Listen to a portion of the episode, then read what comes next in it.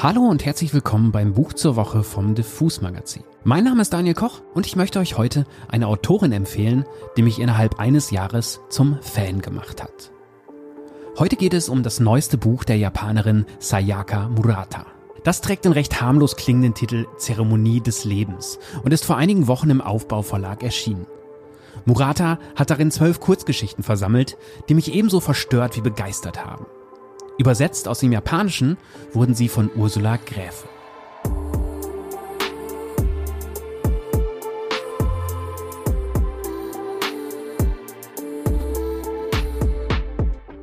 Aber erst einmal ein paar Worte zu Sayaka Murata.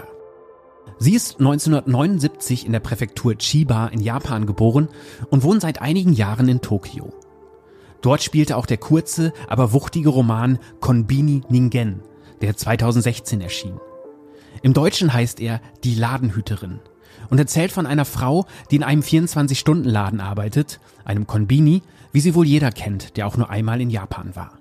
Diese Frau kommt mit ihrer Rolle in der japanischen Gesellschaft nicht so wirklich klar. Sie versteht nicht, warum sie Kinder kriegen oder zumindest Karriere machen soll, warum sie einen Verlobten oder sonst was braucht. Erst die Arbeit in dem Laden gibt ihr Halt und Ruhe. Mehr will sie gar nicht. Aber auch das versteht ihr Umfeld irgendwann nicht mehr. Der Roman machte Sayaka Murata zum neuen Star der japanischen Gegenwartsliteratur. Vor allem, weil sie auf absurde, aber empathische Weise für die Akzeptanz von Außenseiterinnen warb. Etwas, das die japanische Leistungskultur nicht wirklich vorsieht. Ihr zweiter Roman war dann auch in Deutschland ein ziemlicher Erfolg. Das Seidenraupenzimmer heißt er und erzählt wieder von einer Außenseiterin.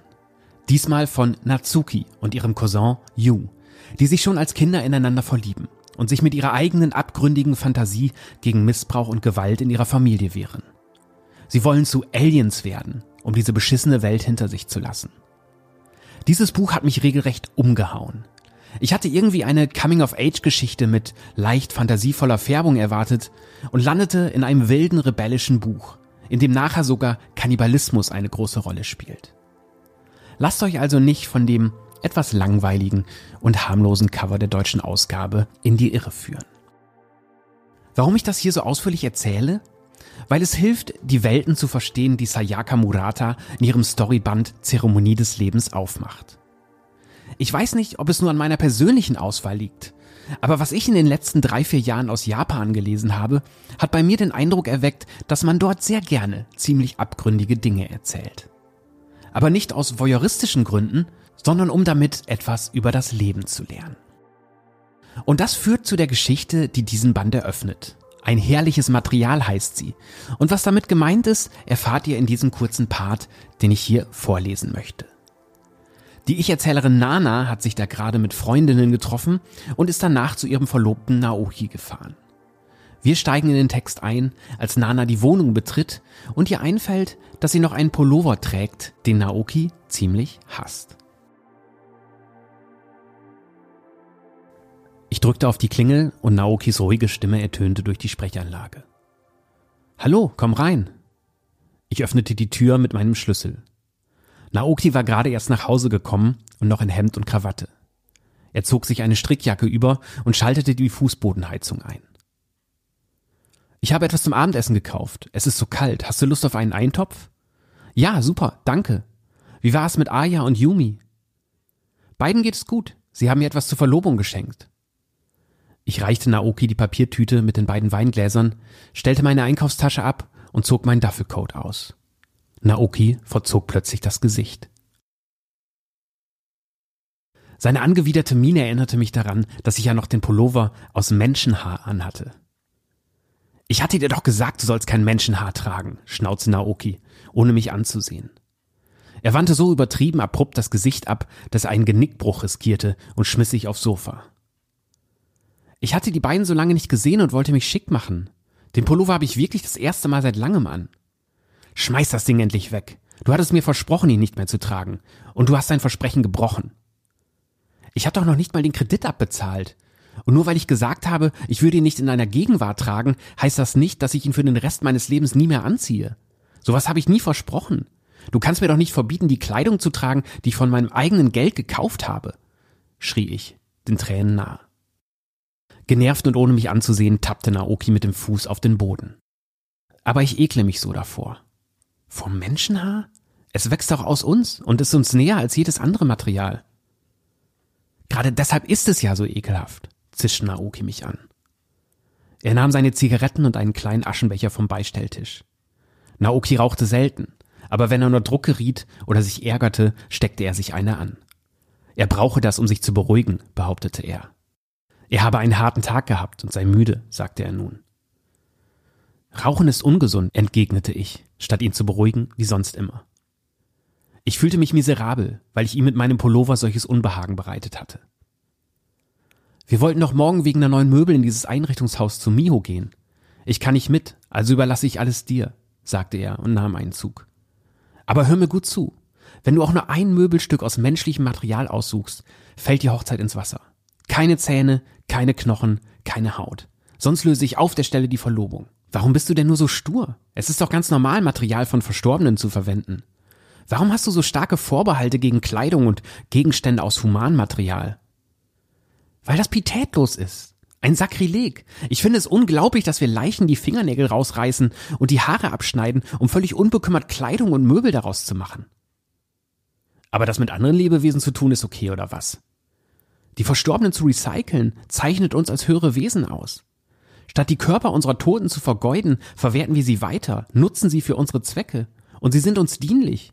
Ist das nicht wunderbar? Ich halte es für wesentlich pietätloser, einen Verstorbenen einfach zu entsorgen, wenn so viel von ihm wiederverwendbar ist.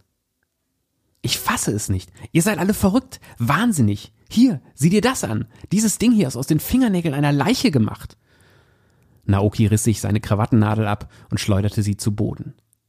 Hör auf, du wirst sie noch kaputt machen. Warum behältst du sie, wenn du sie so sehr hasst? Sie ist ein Verlobungsgeschenk von meinem Chef. Ich finde sie so abscheulich, dass ich sie nicht einmal anfassen will. Widerlich.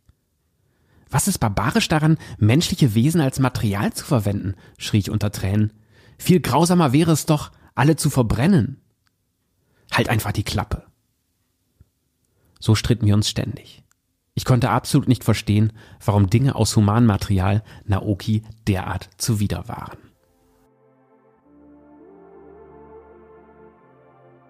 Ich weiß nicht, wie es euch geht, aber ich war schon nach diesem vermeintlich bizarren Gedankenspiel ziemlich durcheinander.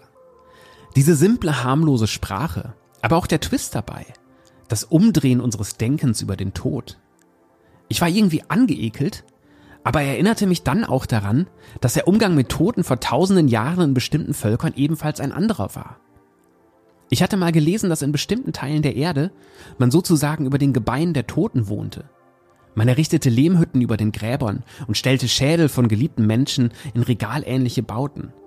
In dieser Story wird ganz locker eine Welt aufgemacht, in der man die Toten eben nicht ehrt, indem man sie in einem dunklen Grab vermodern lässt, sondern sie herausputzt zu Möbeln, Kleidungsstücken, Schmuckstücken.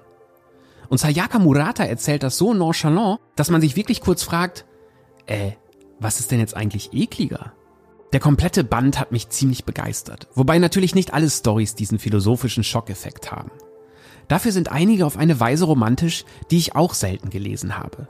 Zum Beispiel, wenn Murata von einem Liebespaar erzählt, das aus einem Jungen und einem im Wind wehenden Vorhang besteht.